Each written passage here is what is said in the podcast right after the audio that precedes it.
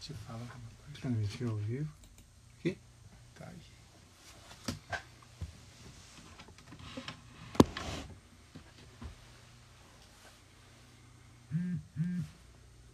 Boa noite, pessoal.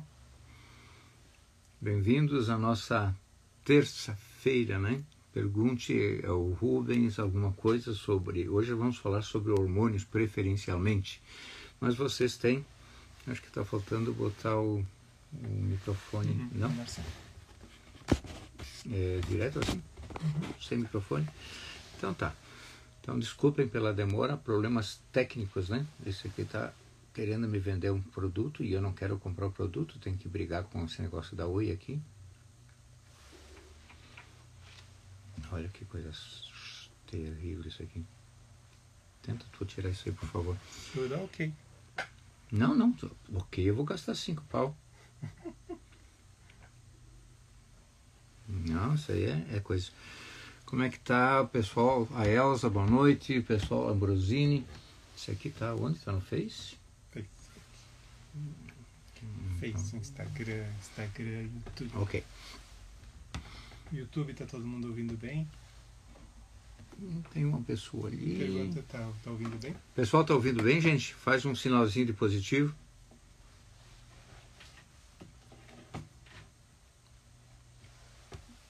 Assim, sim. Isso, autoestima tá ouvindo bem? Ok. Bom, vamos falar um pouquinho sobre hormônios, tá? É, nós, como massoterapeutas, como terapeutas corporais, pessoas que dominam em especial a massagem nos pés, pessoas que trabalham com drenagem linfática, com massagem neurocirculatória, tem muito tem muito tem muito para trabalhar com os hormônios, né? Dá para se fazer muita coisa. Primeiro eu queria definir para vocês o que são hormônios, tá? Os hormônios, eles podem ser descritos como um bilhete. Por que eu escolho a palavra bilhete em vez de uma carta? Porque uma carta normalmente tem um processo assim. é, Aqui eu estou em Caxias do Sul, dou a data, né? a data, depois eu digo assim, prezado senhor ou prezado senhora, venho por meio dessa, e vou rodeando até que chego lá no assunto. No hormônio não é assim, é bilhete. É fulano de tal, cicrana de tal, faça isso ou deixe de fazer. É um objetivo, quer dizer, o destino e uma ordem. O destino, o destinatário, né? Nem é o destino, o destinatário, porque não tem endereço no, no bilhete. Numa carta normalmente nós colocamos que mora em tal lugar e que é rua tal, tal, tal, tal. No hormônio é um bilhete destinado a fulano de tal, não diz onde ele mora, só diz o que é para ele fazer não fazer. Como é que os hormônios chegam aos órgãos de destino ou aos seus destinos? Bom, quem nos fez usou um, um artefato bastante interessante. É o, eu chamo esse aí o artefato do teco-teco. Eu tenho aqui do meu lado o meu companheiro de sempre, o Maurício, né? Vamos supor, eu não sei direito, se ele quiser, vá lá em casa, eu não sei, mas se eu tenho uma coisa muito urgente para dizer para ele, como eu sei que ele sempre vai caminhar às 5 horas da manhã, eu mandaria um teco-teco largar um milhão de bilhetes lá perto do Iguatemi, no ar assim, esperando que algum caísse onde ele vai caminhar pela manhã. Os hormônios são mais ou menos assim. Eles são jogados na corrente sanguínea, não tem destino, só está dizendo para quem é. Então o sangue leva os hormônios para todos os lugares do corpo. Você quer saber de um hormônio para o ovário, menina, ele vai estar na ponta do teu dedo. Se você coletar sangue na ponta do teu dedo, vai dar para mensurar a quantidade de hormônio para o ovário que você tem ali. Prolactina, lutein, é, folículo estimulante, luteotrófico, vai estar tudo ali. Então, como é que eles encontram o órgão-alvo? O órgão-alvo tem um encaixe, é como se fosse uma fechadura. Então, se largam milhares de chaves mas só tem uma fechadura no corpo em que aquela chave vai encaixar. Quando aquela chave, depois de testar milhares e milhares e milhares de buraquinhos de fechadura e nenhuma entrar e ela achar o dela, né? Aí ela abre e aí a coisa funciona. Então esse é o processo que os hormônios usam para transmitirem o recado para a célula. Quem é que escreve os hormônios? Quem escreve os hormônios é o sistema glandular. É, sobre o sistema glandular, eu gostaria de falar que, num primeiro momento, né, nós temos a divisão do sistema. O sistema se divide em, em, em glândulas endócrinas e glândulas exócrinas. Glândulas endócrinas e glândulas exócrinas. Endo significa dentro, né? Exo, fora, êxodo dos israelitas do Egito, saindo do Egito. Então, a glândula ela vai ser exo quando aquilo que ela fizer for jogada fora do corpo. Um exemplo de uma glândula exo. As glândulas lacrimais. O que elas fazem, jogam fora do corpo. As glândulas sudoríparas. As glândulas salivares é, mas eu não, eu, eu, não fico cuspindo. Não, mas se você fica. É, ah, oh, minha filha está chegando aí. Estou muito feliz, ela estava muito doente. E se ela. Ah, mas você engole, é importante vocês entenderem isso. Engolir as coisas não significa que elas entraram em você. No sistema glandular, não. Enquanto elas estão no sistema digestório, né? boca, faringe, esôfago, valva, estômago, pilor, duodeno, jejuno, ilho, sécum, colo ascendente, transverso descendente, sigmoide, reto, esfíncter anal, tudo isso é fora do corpo. Então a saliva não é uma glândula endo, é uma glândula exo, assim como as glândulas sebáceas. As glândulas, por exemplo, a urina, né? é, podemos dizer que, o, que os rins são um tipo de glândula, né? Porque eles fabricam uma substância que nós chamamos de urina, que depura o sangue, joga para fora aquilo que o corpo não precisa, faz uma homeostase. Então é legal.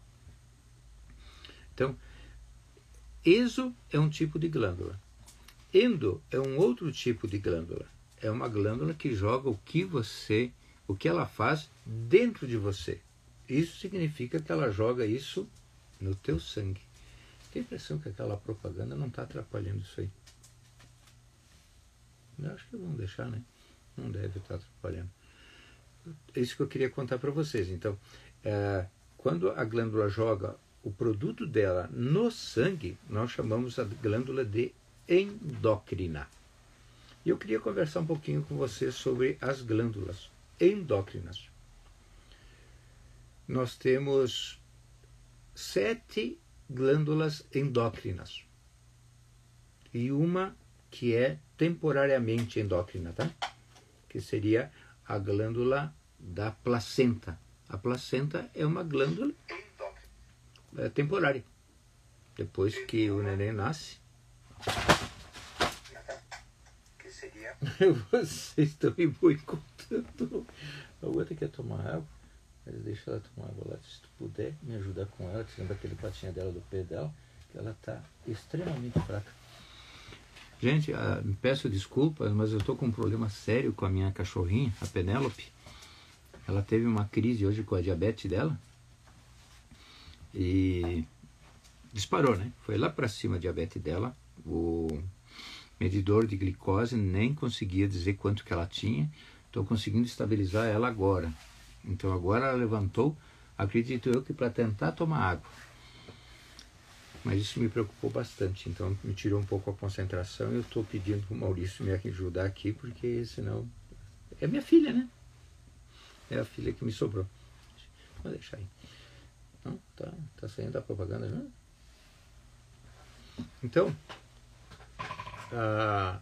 as glândulas endócrinas são sete, ocasionalmente nós temos oito. é, que seria a placenta. E aquilo que elas fabricam a gente chama de hormônios. Contudo, tem uma glândula que não é glândula, chama-se hipotálamo. Fica lá no centro do cérebro, lá no terceiro ventrículo. Tem o primeiro, o segundo, o terceiro e o quarto. Ventrículo em medicina pode ser descrito assim como cavernas. Então nós temos quatro cavernas na cabeça. Por isso que as duas cavernas debaixo do coração também são chamadas de ventrículo esquerdo e direito. Então, no terceiro ventrículo mora o hipotálamo, que seria uma conexão entre o sistema nervoso e o sistema glandular. O corpo se comunica com o hipotálamo e o hipotálamo se comunica diretamente com a hipófise.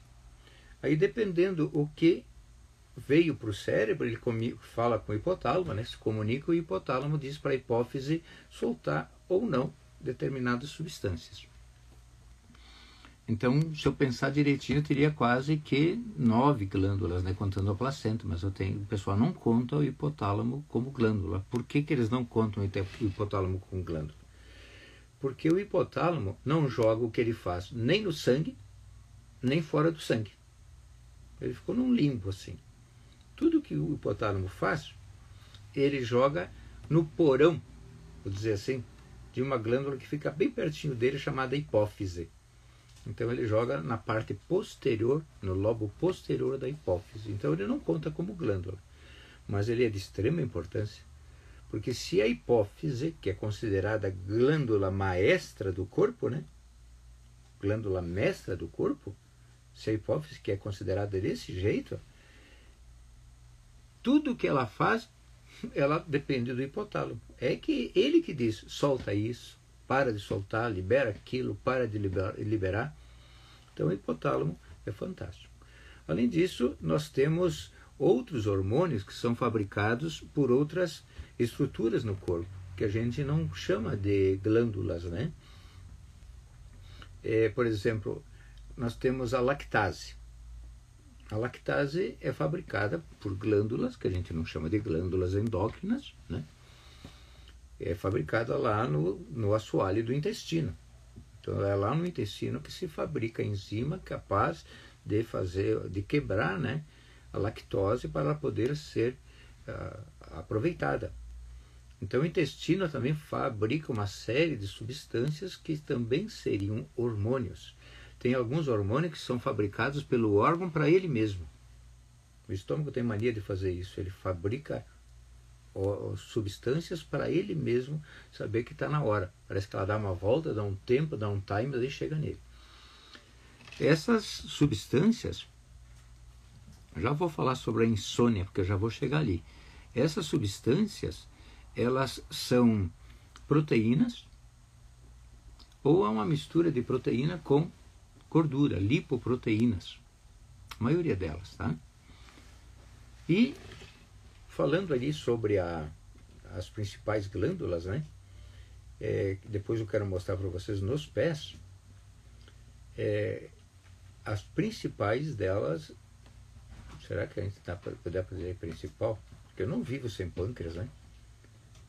É, mas a, não, não tem dúvida, né? a hipófise é, não, não tem como eu, eu, eu dizer que eu posso ficar sem a hipófise. Mas a hipófise ela recebe recadinhos ali do hipotálamo. O hipotálamo, como eu disse para vocês, apesar de tudo, não é considerado glândula, mas ele faz duas substâncias. Ele faz uma que é o, o hormônio antidiurético, né, ADH, também conhecido antigamente por vasopressina. Esse hormônio é tão importante, gente, que é ele que controla a pressão arterial. Se ele acha que a tua pressão está ficando muito alta, ele faz você urinar para baixar a pressão que tem dentro do teu corpo. Então, quando os médicos eles querem baixar a pressão, normalmente eles fazem uso de um antidiurético. O problema do uso do antidiurético é que ele dá uma ordem para o rim, bota fora a água, bota fora a água, sem fazer a devida seleção dos sais e minerais que tem ali dentro e a pessoa pode ficar com uma carência da, da do, do equilíbrio do potássio e pode isso acabar com um problema lá no coração. Então, tomar diurético só com prescrição médica. Tomar diurético para emagrecer está é, tá pedindo para morrer. Está né? Tá pedindo para morrer. Então, precisa de diurético para controlar a pressão, tudo bem.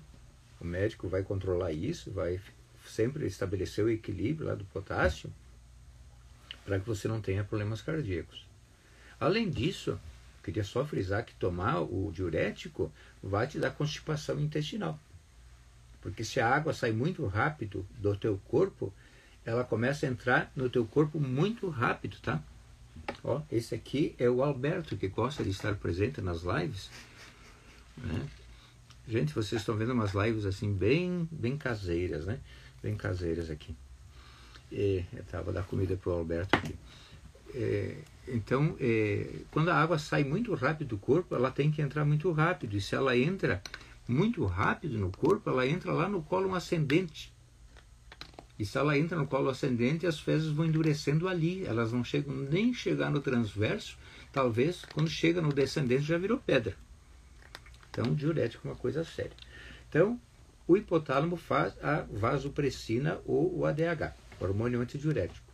Se eu tenho problemas, o Alberto, com licença. Perdão, gente, perdão, perdão. Hoje os animais aqui estão. Se eu tenho problemas de só chegar, agora, só conseguir chegar agora, tudo bem. Seja bem-vinda. Se eu tenho problema com esse hormônio, sabe, uma pessoa adquire diabetes. Você sabe o que é diabetes? Gente, diabetes não tem nada a ver com açúcar. Diabetes é o nome de qualquer doença que te faz urinar bastante. Pode procurar no dicionário lá. Abre o Aurélio. Diabetes. Doença que aumenta a diurese. A gente conhece facilmente três tipos de diabetes, né? O diabetes mellitus tipo 1, que a pessoa praticamente nasce com ele. O diabetes mellitus tipo 2, onde a pessoa adquire com a idade. E o diabetes insípidos, que vem lá do hipotálamo. Esse diabetes faz uma pessoa urinar até 30 litros de água por dia, gente. Sabe o que é urinar 30 dias de água por dia? Você está no banheiro e está na torneira. Está meio assim, né? Boca na torneira e outra boca no, e, e sentada no vaso. É muita coisa, cara. Felizmente hoje já existe cura para esse tipo de problema, mas há alguns anos atrás não tinha, né? Tanto que ela está no, no, nos problemas que podem acontecer lá no hipotálamo. E o segundo hormônio do hipotálamo, que não é liberado por ele, mas vai lá para a hipófise, é a ocitocina, muito conhecida das mulheres, a ocitocina. A ocitocina é o hormônio da contração que pode ocorrer normalmente no útero porque em outros lugares, né? Quando ela acontece no útero, você tem, entra em trabalho de parto. Quem faz o trabalho de parto é o hormônio da ocitocina. Dizem que esse hormônio também está presente na relação sexual, fazendo com que ocorra quase que uma sucção dos espermatozoides para as tubas uterinas. E quem fez faz cesárea tem que fazer uma injeção de ocitocina porque se ela não fizer uma injeção de ocitocina, o útero não volta ao tamanho que ele tinha, porque ele está enorme com aquela criança lá dentro, né? E ele tem que voltar ao tamanho de uma, de uma lâmpada. Então, quem faz isso é a ocitocina. A ocitocina também está lá com vocês quando aquela coisinha que nasceu, gente. Me desculpem, mamães, mas aquela coisinha que nasceu normalmente tem cara de joelho. Concorda, Maurício? São joelhos muito lindos. Eu amo joelhos. Elas têm uma cara de joelho. Aí o pai olha, ainda dizem que ele é parecido com o pai. O pai olha. Uh -uh. Ajoelhado ou em pé? Daí a mamãe pega aquela carinha de joelho, coloca junto ao seio. Gente, aquele seio quase que, que afoga a criança, porque ele se espreme, esguicha aquele leite assim. A criança não tem nem que fazer força. Ela ficou alguns meses treinando no útero para puxar. Quando ela sai, nem precisa, porque a mama faz assim: come filho, come filho, come. Quase engasga o nenê de tanto. Eles se engasgam? É, se engasga, né? É, é muita força querendo que saia, né? Então eu acho muito interessante a, a travando aqui na sós corpo está melhor. Ah, tá. Então vocês podem. Esse aqui é o Instagram? Esse é do Rubens. É do Rubens? Tá. Uh, vocês podem usar o. O que eu estava falando? Estava falando. Do, sim, a ocitocina do, no do leite, joelho, tá do, da cara de joelho. Tá, esses hormônios, né? é, quando eles são liberados, eles fazem, por exemplo, uma mamãe começar a, a amamentar. E disse que eles, esse hormônio, né? Você vai olhar, ele tem um nome lá, prolactina. Prolactina. O que, que significa que quando a prolactina ela está alta, a mamãe está amamentando. Quando alguém está com leite nas mamas e não está amamentando, prolactina alta, dis- disfunção. Aí você tem que ir, por exemplo, para uma sensibilização podal. Tem o dedão aqui, ó. Aqui o lado de fora, aqui o lado de dentro. A prolactina, a- gl- essa glândula que eu estou falando para vocês, ela fica aqui na borda medial do polegar.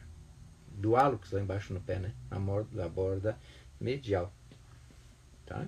Então, vocês fazendo massagem aí, vocês estão ajudando a regular a prolactina. Talvez não tenha leite, talvez é, você queira que ele volte, porque ele está muito pouquinho, etc. Né? Então, você tem uma ferramenta ali. Agora que eu falei dos dois hormônios, né, a ocitocina e, a, e, a, e o antidiurético, né, eu queria conversar com vocês sobre a Miguel para suas corpo, porque o Rubens Valência estava travando. Tá bom, que legal. É, Agora vamos falar sobre os hormônios da hipófise. Né? Ela tem sete hormônios principais. O primeiro hormônio que vocês, mamães, deveriam estar atentas é um hormônio que controla o crescimento. Não só a altura, o crescimento de tudo na criança. Né? A função do, dos condrócitos, dos osteócitos, quer dizer, o crescimento dos, dos ossos, com o crescimento das articulações, o crescimento dos órgãos, né? tudo tem que ver com esse hormônio do crescimento que está lá na hipófise. Então tem crianças que poderiam ser ajudadas, se elas tiverem algum distúrbio na hipófise, a crescerem mais naturalmente, né? Porque se a genética dela diz que não, não, né? Tem alguns médicos que estão eh, sugerindo que a criança tome esse hormônio do crescimento, né? O grow. Então, mas eu aconselho vocês tentarem, por exemplo, em vez de mudar a estrutura genética, tentar mexer lá nos pés e verificar se não ganha alguma coisa lá nos pés, né? No crescimento, pelo hormônio do crescimento. Junto com o hormônio do crescimento, nós temos ali na hipófise um hormônio chamado adreno. Não, vou, primeiro vou falar sobre o tireotrófico. Em medicina, trófico significa lugar. Tá? Trófico significa lugar. Então, quando tu vê tireotrófico, ele é endereçado para as tireoides. E esse hormônio ele controla as funções da tireoide. A tireoide é como se fosse o acelerador do nosso corpo, né? Controla o nosso metabolismo. Uma hora ele está acelerado, outra hora ele está mais baixo. Quem controla isso é a tireoide, produzindo e liberando o T3 e o T4. T3, triiodo tironina, três átomos de iodo. T4, tiroxina, quatro átomos de iodo. Os dois têm praticamente a mesma coisa, a mesma função. Só que um é emergencial. Se eu tenho que fazer uma coisa ultra rápida, eu uso o T3, mas me canso logo.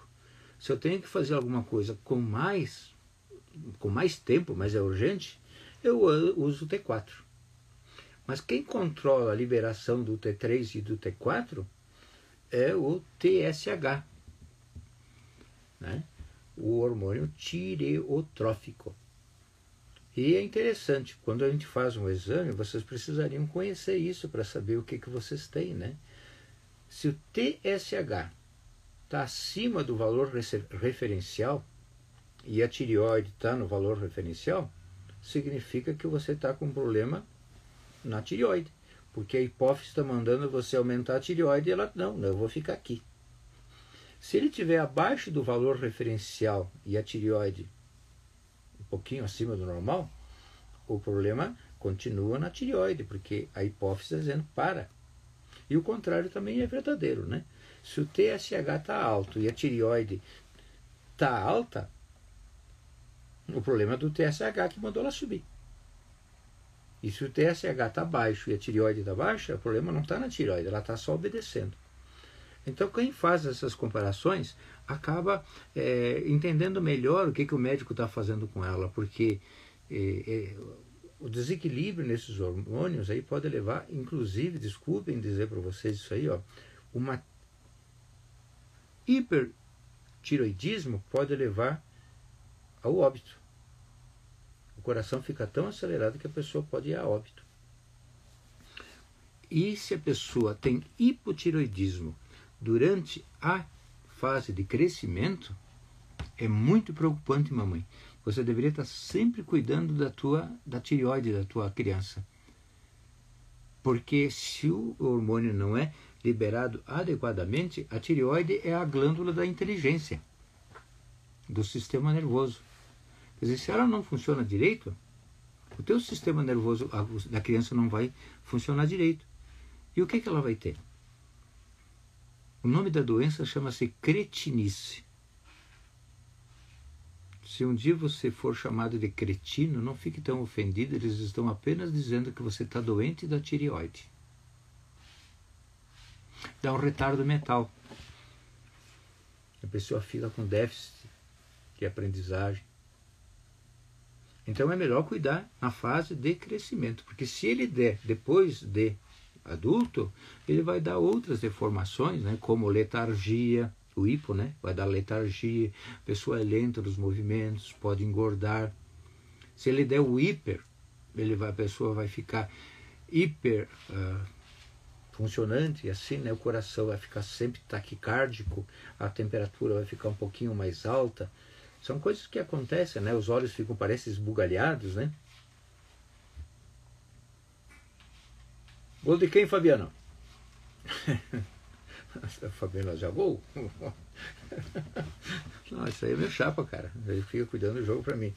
Ah, então, é, são coisas para vocês cuidarem, tá, mamães e papais? Cuidar da tireoide durante o crescimento. Lá na hipófise ainda tem o adrenocorticotrófico. Olha que nome bonito para vocês dizerem assim, trava-língua, né? Adrenocorticotrófico. É endereçado à parte cortical das adrenais, ou seja, a parte de fora, né? Córtex é a parte de fora, medula a parte de dentro. Isso aqui é para a parte de fora. Então ali eu tenho os mineralocorticoides, os glicocorticoides, tenho os hormônios secundários para uh, o sexo, né? Como por exemplo, tem hormônios ali que tem que ver com as características secundárias de cada sexo. O crescimento dos seios nas meninas, dos pelos pubianos, uh, o crescimento da barba no rapaz, a mudança na voz que ocorre mais ou menos ali. Saindo desses hormônios aí da hipófise, aí eu tenho mais três hormônios, todos eles relacionados com a reprodução. São os gonadotróficos. Tem o folículo estimulante, aquele que todo mês manda amadurecer um dos ovócitos que você tem, um, dois, três, para se um ficar madurinho, assim jogar e você começa o teu ciclo menstrual. É, outro dia eu estava falando numa aula para os meus alunos aí do curso de sensibilização é adrenocorticotrófico. Muito bem.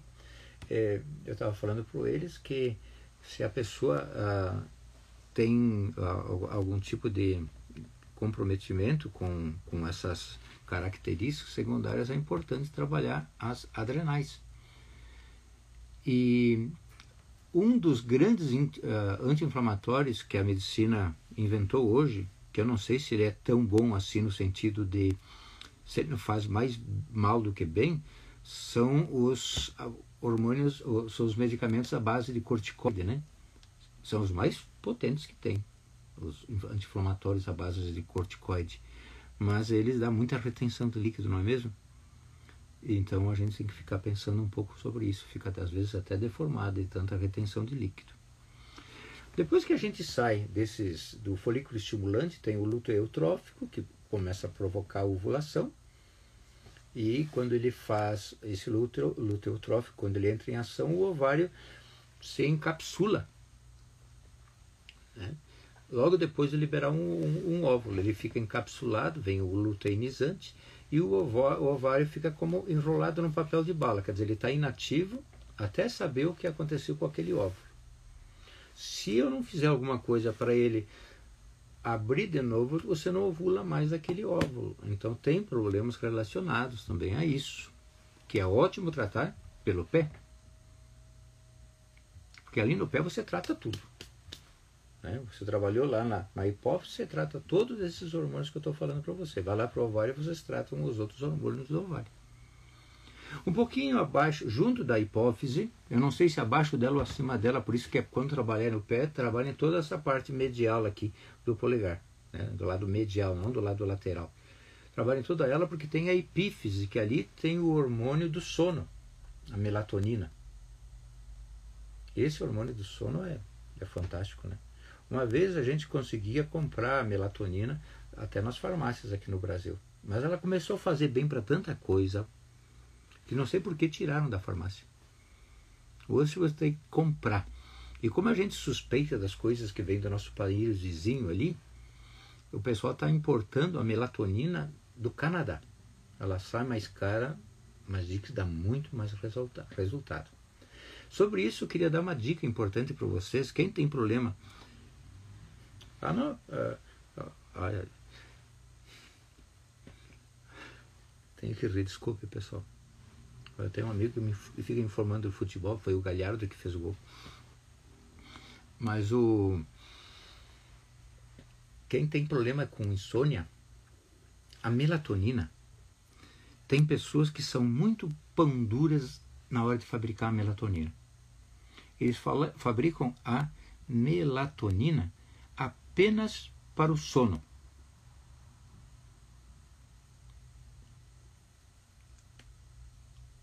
E se você gasta esse sono à tarde, tu não tem sono de noite. Já aconteceu com vocês? Dormiu de tarde ou não dormiu mais de noite? É falta de melatonina. Então, uma pessoa, para melhorar um pouquinho a melatonina, a produção de melatonina, deveria, durante a noite, tirar todas as fontes de luz que você tem no quarto. Para vocês verem como isso é sério, até o dial, aquele vermelhinho da televisão, do stand-by, pode atrapalhar você. O, o rádio relógio com aqueles números vermelhos grandes pode atrapalhar você. Então, em vez de tirar todas essas coisas de casa, do teu quarto, coloque uma venda para dormir. Você vai ver como o teu sono vai ser muito melhor se você colocar uma venda para dormir. Dica, hein? Olha a grande dica que tem aqui. Também se descobriu lá na hipófise, tá? Estava deixando o melanócito estimulante, que é o hormônio do bronzeamento. Tá? Hormônio do bronzeamento. Todos nós produzimos a melanina, né? E o melanócito estimulante diz para os nossos melanócitos da pele fabricarem mais melanina do que o normal. Todas as pessoas têm melanócito. As pessoas com a cor mais bonita, mais escura, aquela que nós queremos ficar no bronze, ou as pessoas de pele negra, você nunca vai conseguir chegar até eles. Eles têm muito mais melanócitos. Muito mais melanócitos do que aqueles branquelas. A gente vai no sol e se queima. Eles vão lá e ficam bronzeados. Né? Então a gente não pode chegar até eles, mas a gente consegue ficar um pouquinho mais moreninho se você se expor ao sol de uma maneira correta e tomar algum cuidado. Quando você se expõe ao sol, o melanócito estimulante é liberado e ele começa a circular pelo teu corpo procurando os melanócitos que estão sendo atingidos por um espectro do, do, da, da, da, da luz ultravioleta. Aí, se ele está sendo atingido, o melanócito diz para ele, faz mais do que tu fazia. Só os que estão sendo atingidos. Por isso que o bronzeamento deixa marcas. Onde ele não está sendo atingido, ele não vai fazer. Aí aquela, aquela melanina leva a subir mas os estudos mostram que levam quatro horas para a melanina subir. Só que, se você pegar frio durante essas quatro horas, ela aborta o crescimento. Ela não vai para a superfície, então não vai oxidar. O que eu estou querendo dizer? Se vocês, crianças, têm o costume de lagartear no sol, aí quando estiver bem quentinha, a melanina está subindo, você vai lá e dá um mergulho na água fria, babou não vai funcionar. Então, vai dar um mergulho, depois vai para a praia lagartear, depois se cobre direitinho para não pegar muito vento, vai para o hotel, toma um banho quente para não esfriar e espere até quatro horas para poder se expor novamente a um vento mais frio. Se você fizer isso e tiver sol na praia, né? Em três dias você está com a cor que você queria. Não pode pegar frio. Não pode tomar banho frio. Não pode ligar o ar-condicionado por quatro horas. Aí você não queima. Aí você bronzeia.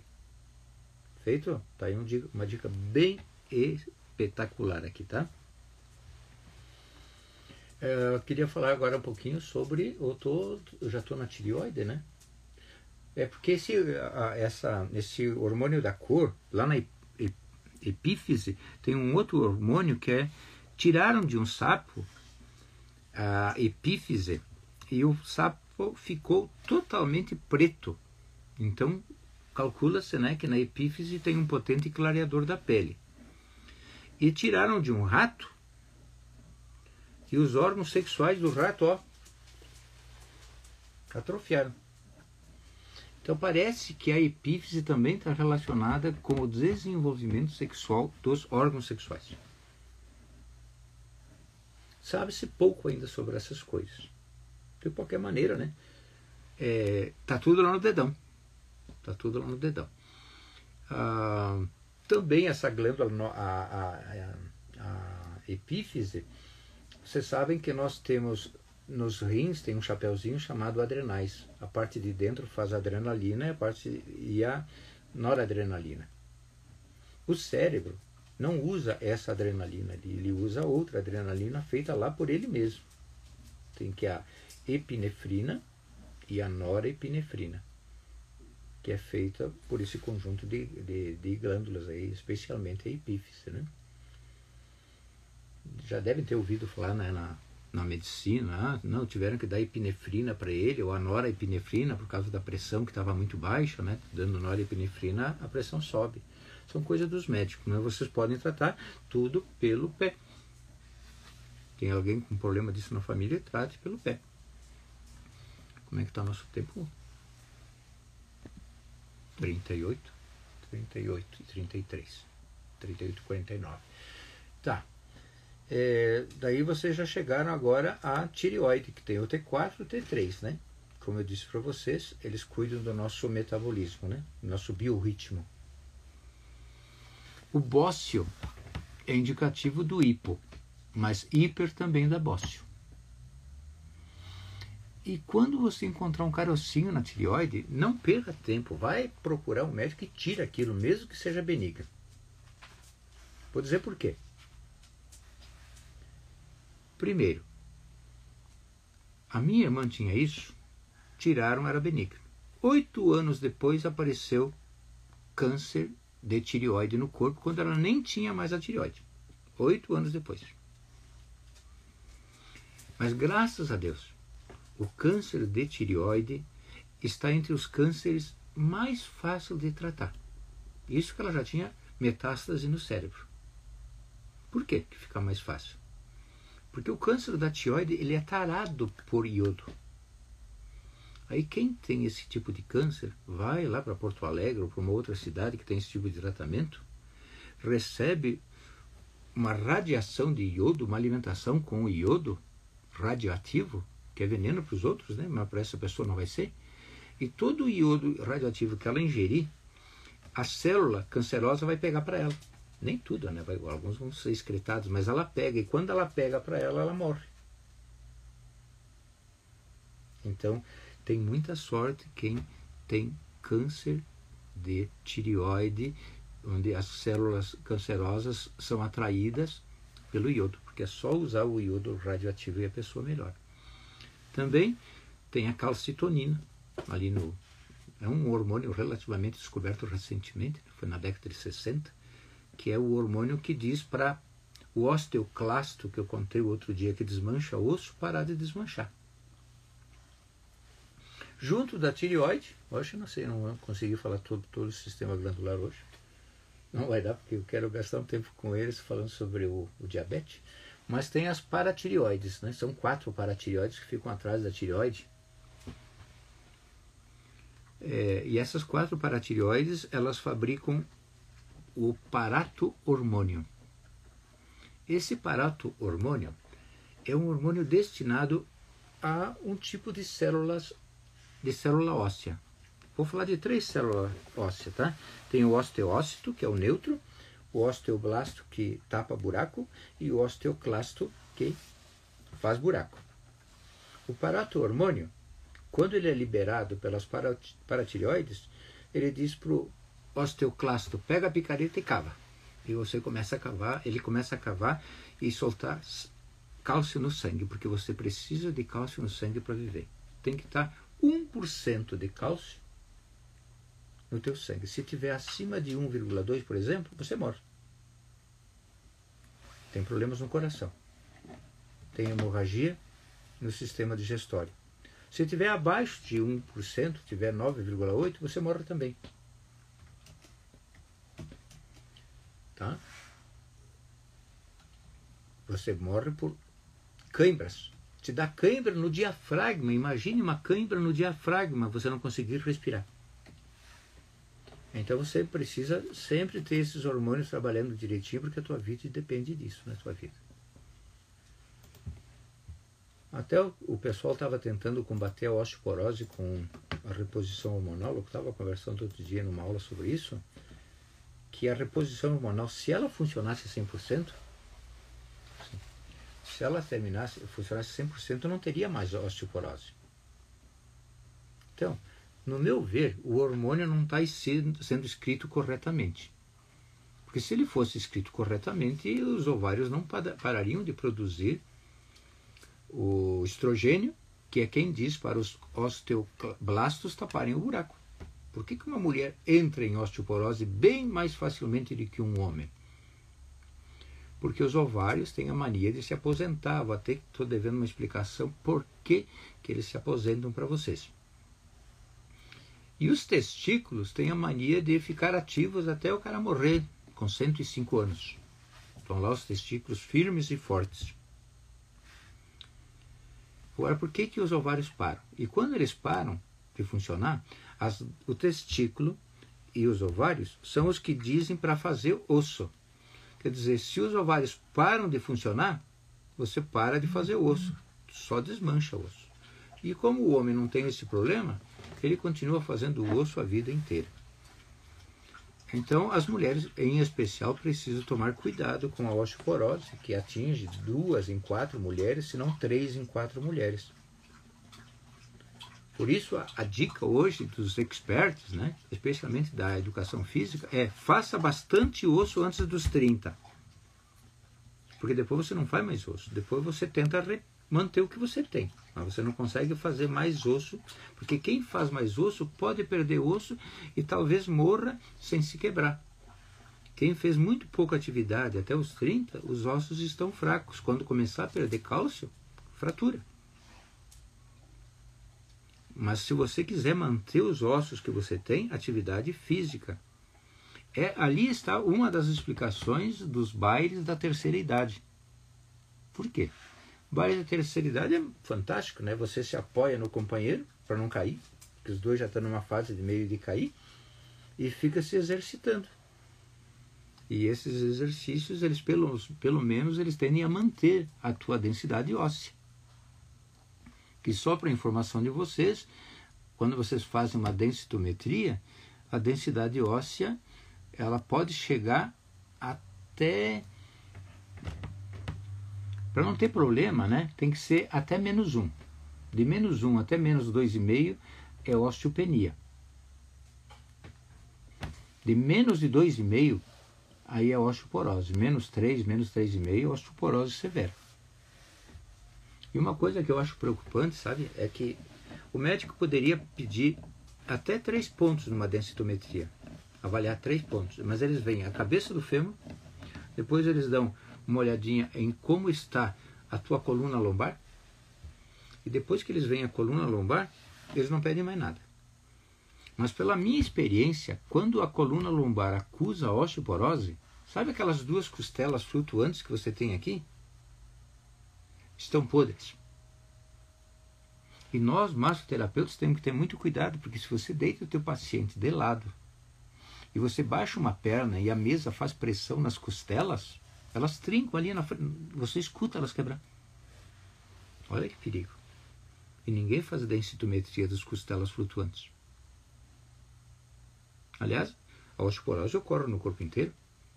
Né? Não é só numa partezinha que ela está ocorrendo. Então falamos sobre a, a tireoide. Depois tem o timo, que fica atrás do osso externo.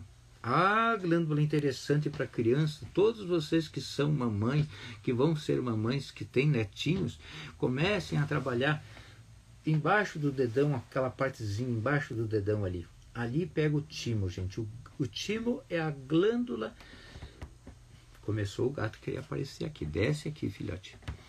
É, é a glândula do, da criança se defender.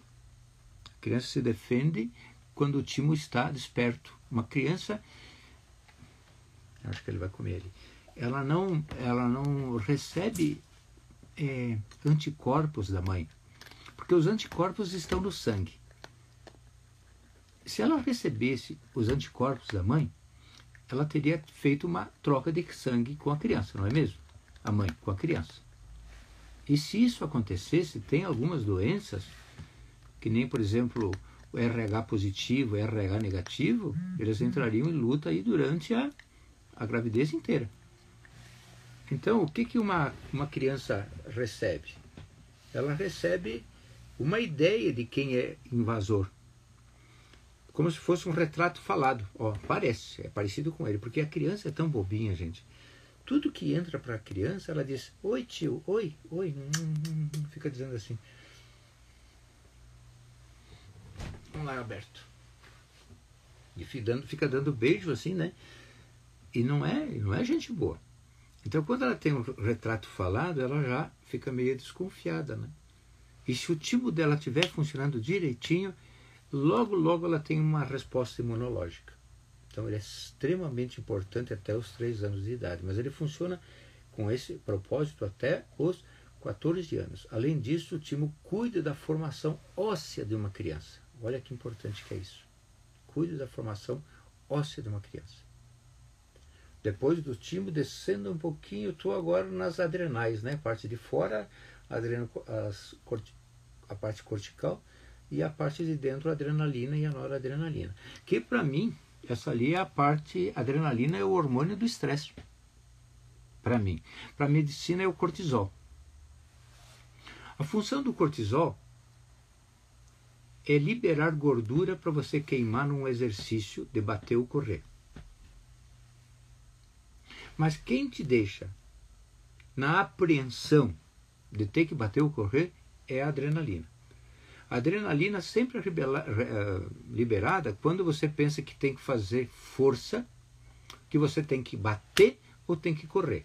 Você pensou nessas duas coisas, medo ou raiva, você tem liberação de adrenalina. Ela te capacita para bater ou correr. Para bater ou correr, você precisa de energéticos. Aí entra o cortisol, que libera a gordura para você poder queimar, fabricando o ATP e assim ter condições de bater ou correr. Não sei por que a medicina olha a quantidade de cortisol que você tem para dizer se você está estressando ou não. Possivelmente porque ele fica mais tempo no sangue. Não sei. Mas para mim, eu não tenho dúvidas de que o hormônio da, do estresse é a adrenalina. Mas eu tenho a noradrenalina. Como é que elas funcionam? Tipo tireoide. Duas pessoas receberam um caminhão para esvaziar de tijolos. E foi dito para elas: se vocês não esvaziarem agora das 8 da manhã até o meio-dia, o que não esvaziar perdeu o emprego. Situação de perigo. Liberação noradrenalina. É perigo, mas eu tenho quatro horas. Mas se o dono disser, e o primeiro que esvaziar vai ganhar um carro. Agora tem liberação de adrenalina. Eu quero ganhar o carro. Então a adrenalina é para fazer uma coisa muito rápida, depois ela apaga. E a noradrenalina é para devagar ir ao longe. Quando você está caminhando na rua e olha para uma escada, eu vou subir essa escada, o teu sistema nervoso ordena que você libere a adrenalina, se a escada não é muito uh, grande, né? se ela for muito comprida, você é a noradrenalina e além disso libere o cortisol. Aí você vai ter o teu sangue desviado para a musculatura e você sobe a escada. Quando essas coisas não funcionam muito bem, a gente sobe que nem subir a serra em quinta marcha. Sobe rateando, né? Sobe rateando. Hoje é, nós estamos com 51 minutos. Ah, hoje nós podemos ir um pouquinho mais. Tem certeza que 22 10?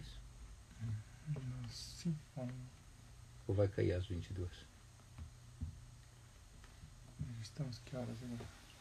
Agora estamos ali com 5 tempos. Não, que parar. Hã? Para encerrar hoje. Então, gente, eu tenho uma coisa muito importante para falar com vocês na próxima live, que seria falar sobre as funções do pâncreas e as funções dos ovários e testículos, tá? Mas é um assunto bastante complexo, vai uma live inteirinha sobre isso. Alguém estava falando em linfonodos aqui. É, os linfonodos hoje não são mais considerados glândulas, tá? Eles têm a função de. Tem quatro funções o linfonodo. Ele tem função de filtrar a linfa, ele tem a função de aprisionar patógenos encontrados na linfa ou no sangue, quando passa pelo baço, ele tem a função de criar anticorpos e tem a função de berçário, de aumentar grandemente o número de soldadinhos para nos defender. Mas ele não tem uma função glandular de criar uma substância para mandar para um outro órgão fazer isso ou fazer aquilo, tá? Então os linfonodos hoje eles só, só pertencem ao sistema nervoso. Quer dizer, linfonodo não, os, os gânglios, né? O linfonodo é só isso que eu falei para vocês, essas quatro coisas aí. Só lembrando que o linfonodo, quando ele está inchado, ele está cheio de agentes agressores. Então, vocês não deveriam massagear caroços. Regra, regra, não massageiem caroços. Achou caroço, pula. Né? Pode ser várias coisas, inclusive um nódulo, um, uma coisa maligna, tá? Então não faz. Então, eu e o Maurício queremos agradecer muito a vocês pelo prestígio que nos deram, por estarem aqui com a gente. E na live de quinta-feira a gente fala um pouco mais sobre os hormônios, especialmente a insulina, o glucagon e o que, que se pode fazer para essa patologia que incomoda tanta gente, tá? Meu boa noite, boa noite, Maurício. Boa noite. Boa noite, ele está cansado. Boa noite a todos.